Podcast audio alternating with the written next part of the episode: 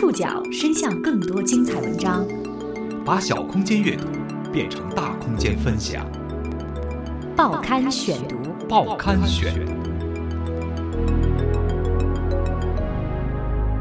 把小空间阅读变成大空间分享。欢迎各位收听今天的报刊选读，我是宋宇。这两天，报刊选读的有奖互动活动依然在进行当中。发送“我爱报刊选读”到微信公号，就有机会获得两张价值四百八十元的芭蕾舞《天鹅湖》的门票。四月二十五号到二十六号，俄罗斯芭蕾国家剧院将在南京保利大剧院奉献芭蕾舞经典名剧《天鹅湖》。四月十五号十七点之前登录南京保利官方网站购票，可以享受五折优惠。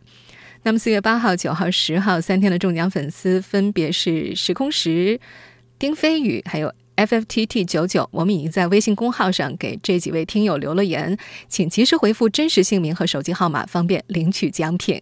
我们的微信号码是“报刊选读”拼音全拼。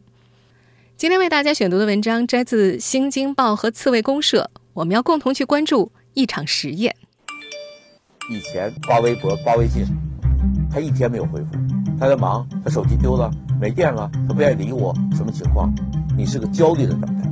不久前，著名编剧史航参加了一项黑镜实验，他被要求在一周内完全脱离互联网，但广大网友却可以通过网络监控他的一举一动。做这黑镜实验就是想说，哎，我们试试光喝水七天能不能活下来，或者七天不喝水光吃饭能不能活下来？通过网络直播，网络戒断。这个听起来有些讽刺的实验，在七天内吸引了二百多万观众。什么是黑镜？在当下社会，离开黑镜设备，离开互联网，我们还能好好生活吗？报刊选读，今天和您一起了解：鹦鹉史航孤岛七日，离开手机网络，我们怎样生活？三月底到四月初，著名编剧、策划人史航。走进了一个名为“黑镜”的世界，在为期一周的时间内，和一切电子屏幕保持切断电源的状态。他可以参加室外活动，但必须尽最大的可能回避进入视线的电子屏幕，比方说街头的电子屏广告、地铁电视等等。必要的时候还要拿眼罩遮挡。这是一项名为“黑镜”实验的网络戒断试验，由腾讯新闻和时尚先生实验室联合发起。什么是黑镜？说起这个词，不少人会想起那部著名的英国电视剧。按照那部剧的制片人布鲁克的说法，黑镜的灵感来源于人人都有的黑镜子。每个家庭、每张桌子、每个手掌之间都有一个屏幕、一个监视器、一部智能手机。当它们没有被点亮的时候，就是一面反映时下现实的黑镜子。在那部剧里。黑镜这个词透露出人们对于即将被高科技操纵的一种深刻的警惕。这项黑镜实验的灵感或许就来自于此。在这项实验的宣传词里有这么一段话：三百年前，帕斯卡尔说过，我们所有的痛苦都源于无法在一间房屋独处。而在今天，这句话也许要沮丧地修订一下。我们所有的痛苦都源于无法在一间没有电子屏幕的房间独处。如今的我们，从早晨醒来到晚上睡去，都在看手机。走进一家店的第一件事情是询问 WiFi 密码。当手机电量低于百分之二十的时候，我们便开始焦虑。朋友聚会，各自都在低头看手机。看到一处美景的时候，便拿出手机拍照或者发朋友圈，仿佛只有别人点赞和评论才能证明我们来过。手机屏幕成了我们眼前的现实，以至于我们忽略了长期生活在电子屏幕和社交网络包围中的我们，正在失去某些能力：无聊时自娱的能力，保持注意力集中的能力，与他人产生共鸣的能力。因为电子屏幕早就填补了我们一切的闲暇和非闲暇时间。在三月二十九号到四月五号整整七天的时间之内，参与实验的史航被要求完全脱离互联网。但是，广大网友却可以通过互联网监控他的一举一动。这种悖论式的吊诡，或许本身就是实验所要传达的一种张力。拍摄导演说：“这就是一个寓言故事，直播本身也是寓言的一部分。他们所做的就是往水里丢一颗石子，看看能够溅起什么样的水花。”为期七天的网络直播一共吸引了超过两百万人次围观。有网友在弹幕上说，有一种坐牢的即视感。更多人留下的评论只有两个字：无聊。而在实验发起方看来，这就是他们实验的核心：人和无聊如何共处。我们这些尝试呢，你要觉得无聊，那你一定有道理；但我们觉得不无聊也有道理，就是我们拿自己的生命不知如何是好的时候，充满了想尝试的精神，总担心错过更好的东西。总担心自己现在选的方式，归根结底还是浪费，还是辜负。所以说呢，积极的选择，积极的试验，做这些东西。在实验开始前的宣传片里，第一位参与实验的编剧史航自称是一个恨不得把手机植入身体的重度网络依赖症患者。过去的这七天，这个重度网络依赖者。被用来检验被现代症候控制的我们能否离开对黑镜设备的依赖。报刊选读继续播出：离开手机网络，我们怎样生活？第一期黑镜实验的参与者是著名编剧、策划人史航。作为一个拥有一百五十一万微博粉丝的网红，他有一个更加为大众熟知的名字——鹦鹉史航。史航称自己是一个恨不得把手机植入身体的重度网络依赖症患者，他可以一口气说出十几条离不开手机的理由。他用手机开剧本策划会、做采访、沟通节目。他有几万条微博，他的微信占据了手机内存十五个 G，他有几千个微信好友。每天晚上睡觉之前，他给平时随身携带的八个充电宝充满电，就会有一种很温暖的感觉。史航曾经这样描述：如果未来科技发展了，他愿意当第一批把手机植入身体的实验者。大家都是卖一个肾才能换手机。有一次手机丢了，感觉就是真的少了一个肾。手机我觉得没跑的值。但是，这个重度网络依赖症患者还是接受了这个断网一周的实验，这让他感觉很刺激。他表示，如果不参加这个活动，那么永远没有机会有这样的体验。七天啊！上帝创造世界七天，看我能创造出一个什么有意思的东西，或者你们把我创造成什么有意思的东西。作为一名编剧和策划人，他很看重这样的体验和记录，他觉得将来可以印在名片上。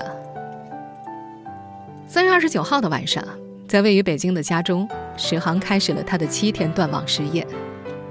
网络直播是从当天晚上九点正式开始的，十点三十分，对电子产品进行封箱。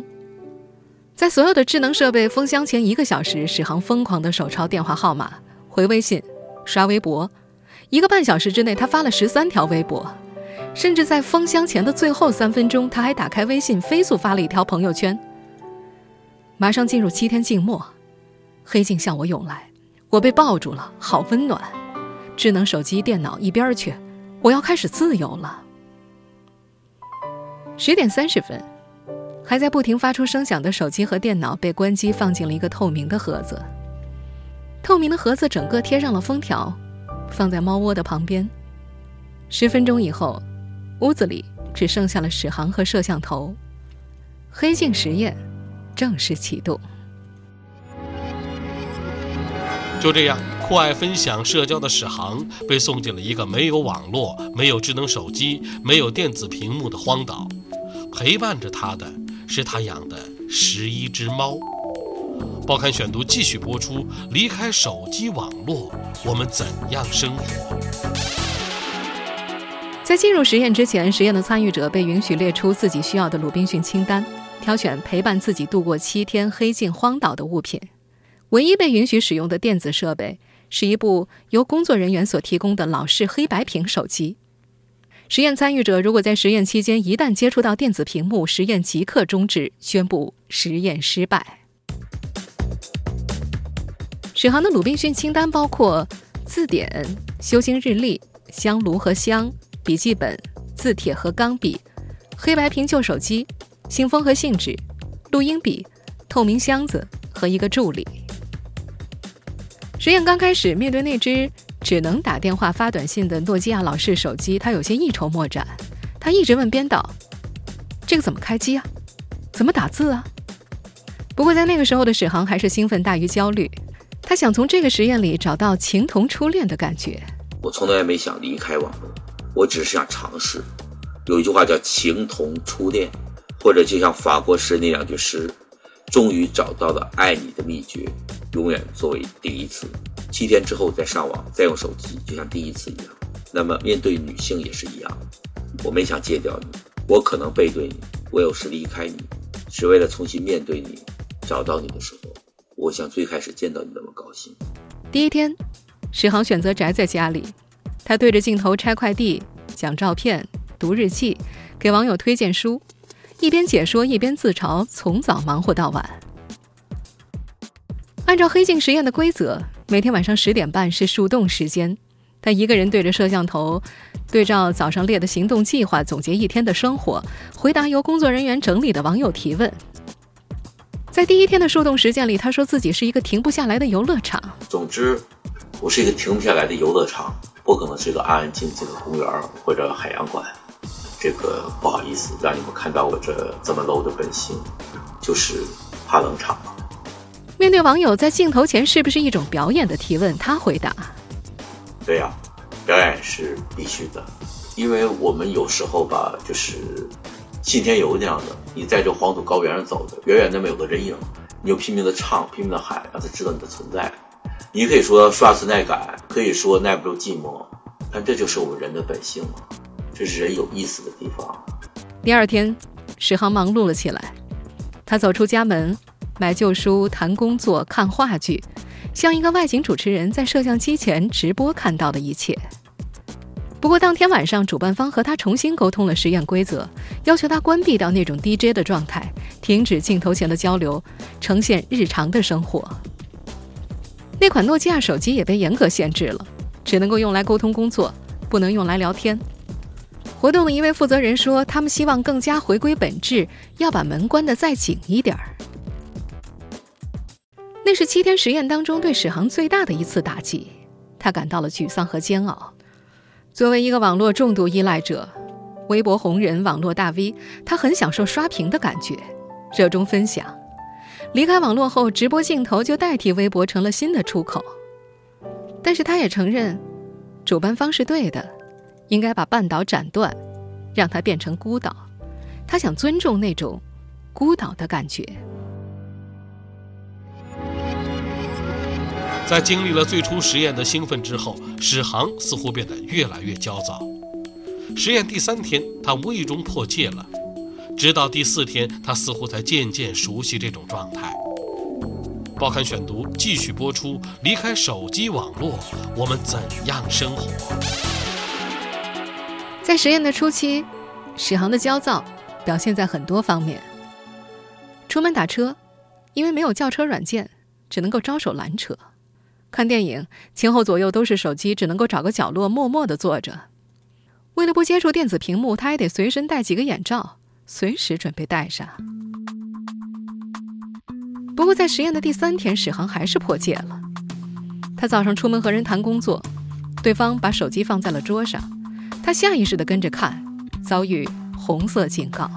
哦，sorry，对，我忘忘了这个事。啊，对了，破戒了。对对对对，好吧，对不起，我们在一个友友好融洽的氛围中忘掉了。对。按照规则，参与者在实验期间一旦接触到电子屏幕，实验即刻终止，宣布失败。规则收紧，红色警告，黑镜实验进入了新的阶段。渐渐的，他似乎习惯了这种状态。在第四天的一场讲座里，他说：“他发现一切都是可以关闭的。”我这几天时间呢，就是在体验黑镜的时候，就开始发现哦，原来一切是可以屏蔽的。以前觉得这些必须的，就必须的东西变得不那么必须了，反而我就不至于有个关不掉的手机那种东西了，就是永远有一个什么会冲进来的感觉。第四天晚上的树洞时间，有网友提问：你认真思索过人类和电子产品的关系以及边界吗？史航抬脸冲头顶的摄像机咧嘴一笑说：“凭什么要认真思考？”我凭什么要认真思考啊？我进来就是玩儿，我的初衷就是体验。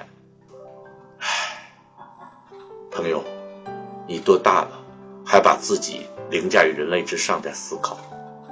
人类一思考，上帝在发笑。你让我思考，我会被别人笑。在实验的最后几天，独处时候的史航越来越安静，他进入相对自闭的状态。渐渐的，他觉得黑镜本质重要的不是多说话少说话，或者不去什么地方，他觉得是要沉到自己的心里去。清明那天，他没有出去扫墓，他在家里整理旧照片，念了念学生写的作业。他觉得回忆也是一种扫墓，而那一刻是他这些日子最舒服的时候。一边看一边想，非常感动。最后一天中午，在外面吃过午饭，史航走路回家。他穿了一件中式长衫，一条阔腿窄脚裤，头戴一顶黑色卷边的瓜皮帽，不紧不慢地走在水泥路面上，有点像道士下山的感觉。黑镜实验进入倒计时阶段。他进入了长时间的发呆。晚上八点钟，他倚着书架坐下，发一会儿呆，在本子上写几笔，再发呆，再写。到了九点半左右的时候，他又戴上眼罩，想把过去四十五年捋一遍，可是尝试了好几次都做不到。我其实现在想一想，我这几天有很多时刻都是我把自己感动的够呛，但可能对你们来说，呃，哦，他在说什么呢？不知道。本来想说，哎，蒙着眼睛，最后的时光，来把自己的前面四十五年的生命寻理一遍，寻不成，理不到，没办法。但是，二零一六年呢，有这件事儿，有黑镜实验这七天，这个还是挺重要的。就这些特别一点的事儿吧，还有一个时间刻度。四月五号晚上十点三十分，史航的那台老旧诺基亚手机响了。一条短信蹦了出来，祝贺成功。他喊门外的工作人员进来，他有些激动，撕开盒子上的封条，上下摆弄好几次才把盒子打开。左手按着电脑，右手拿着手机，一大一小两个屏幕亮了起来。他说那种感觉很复杂，有种小别胜新婚的感觉。但是他又表示自己会想念那段黑镜的罗马假日。自从互联网诞生以来，关于网络的实验就层出不穷。十七年前，有一场网络生存实验曾引发全社会关注。时至今日，当人类和互联网的关系已经如此密切，我们却又想和它做一次切割。在当下社会，没有手机和互联网，我们还能好好生活吗？报刊选读继续播出。离开手机网络，我们怎样生活？这场为期一周的网络戒断实验，一共吸引了超过两百万人次围观。事实上，早在1999年，中国互联网实现飞跃的那一年，就有一场性质类似，但是方向却完全相反的实验。当年，一场名为“七十二小时网络生存测试”引发了全社会的轰动。游戏的规则是给被测试者一个空房间，加一台 PC 机。加一卷卫生纸，加一张光板床，以及一千五百块钱人民币和一千五百块钱的电子货币，让他们生存三天。那个时候，互联网才刚刚进入人们生活不久，组织者想要证明这个虚拟的存在能否解决我们现实生活当中的日常需求。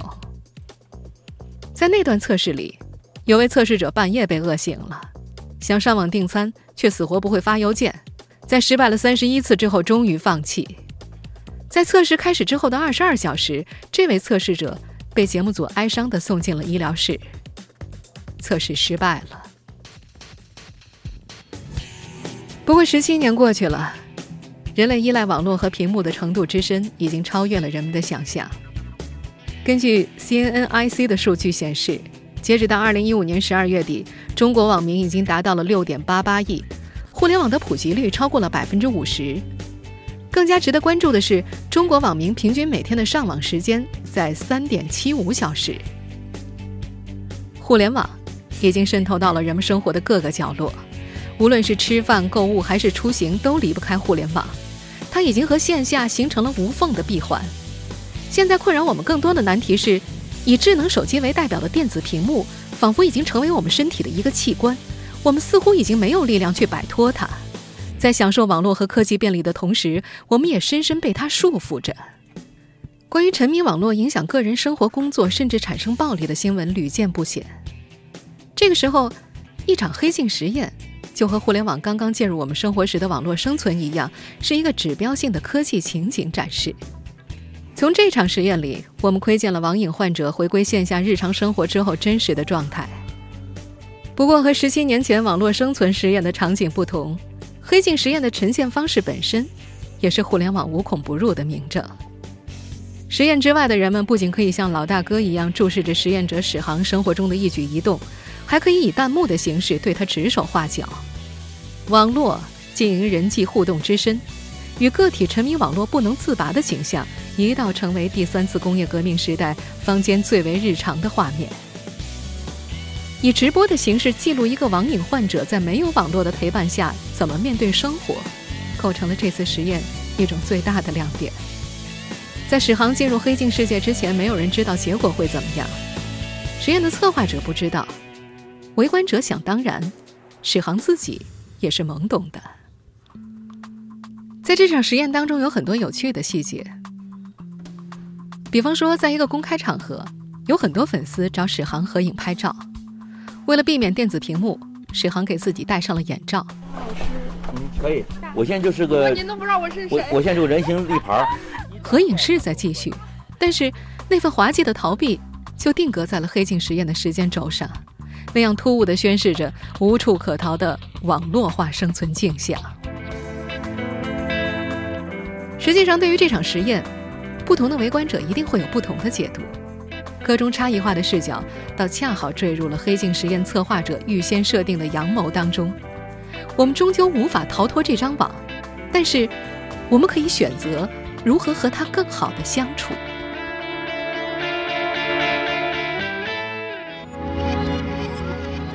您正在收听的是《报刊选读》，离开手机网络，我们怎样生活？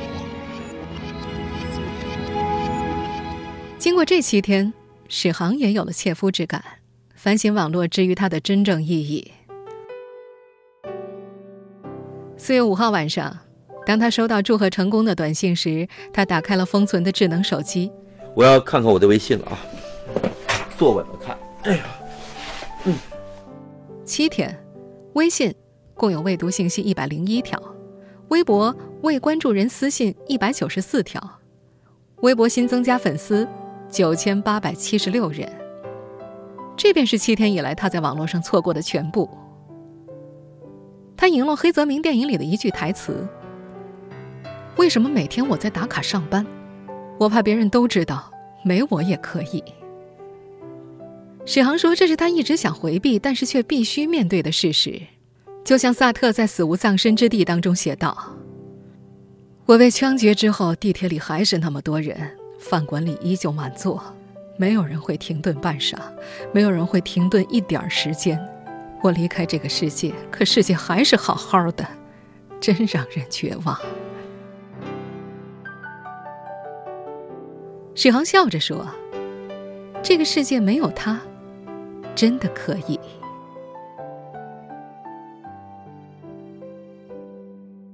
听众朋友，以上您收听的是《报刊选读》。离开手机网络，我们怎样生活？我是宋宇，感谢各位的收听。今天节目内容综合了《新京报》《刺猬公社》的内容。收听节目复播，您可以登录在南京 APP、喜马拉雅 FM、网易云音乐，或者关注《报刊选读》的公众微信号。我们的微信号码是《报刊选读》拼音全拼。四月二十五号到二十六号，俄罗斯芭蕾国家剧院将在南京保利大剧院奉献芭蕾舞经典名剧《天鹅湖》。参与报刊选读微信互动，依然有机会获得芭蕾舞《天鹅湖》的门票。四月十五号十七点前登录南京保利官方网站购票，可以享受五折优惠。我是宋宇，明天见。